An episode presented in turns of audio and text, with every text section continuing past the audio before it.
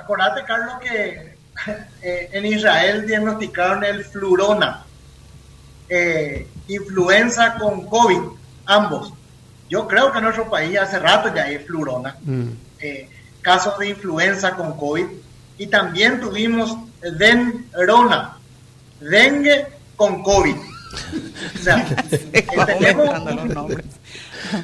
Sí, ayer me decía el doctor, perdón, ayer el doctor Fusilo decía que ese término no es un término científico. Homogéneo no, ¿verdad? Es un término. No, por eso te digo, nosotros podemos inventar, acá en el Paraguay se puede inventar cualquier nombre porque pasa de todo. Mm. Acá, acá nosotros podemos quitar al mundo un artículo donde tengamos denrona, dengue con coronavirus.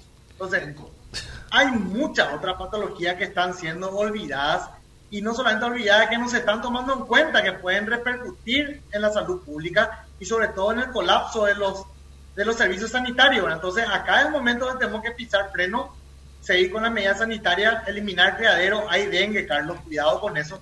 Y este tiempo donde hay lluvias, hace calor y una serie de cosas en los balnearios, eh, se tiran ah, mucha basura. Eh, vamos a tener sorpresitas acá en enero, febrero, marzo, van a ser unos meses bastante crítico en el, sistema de salud, quizás no como pasamos hace cuatro meses, ojalá Dios quiera que no, ¿verdad? Porque los casos son mucho más leves, pero los mismos se van a saturar y vamos a trabajar incansablemente por otro tipo de patología, ¿verdad?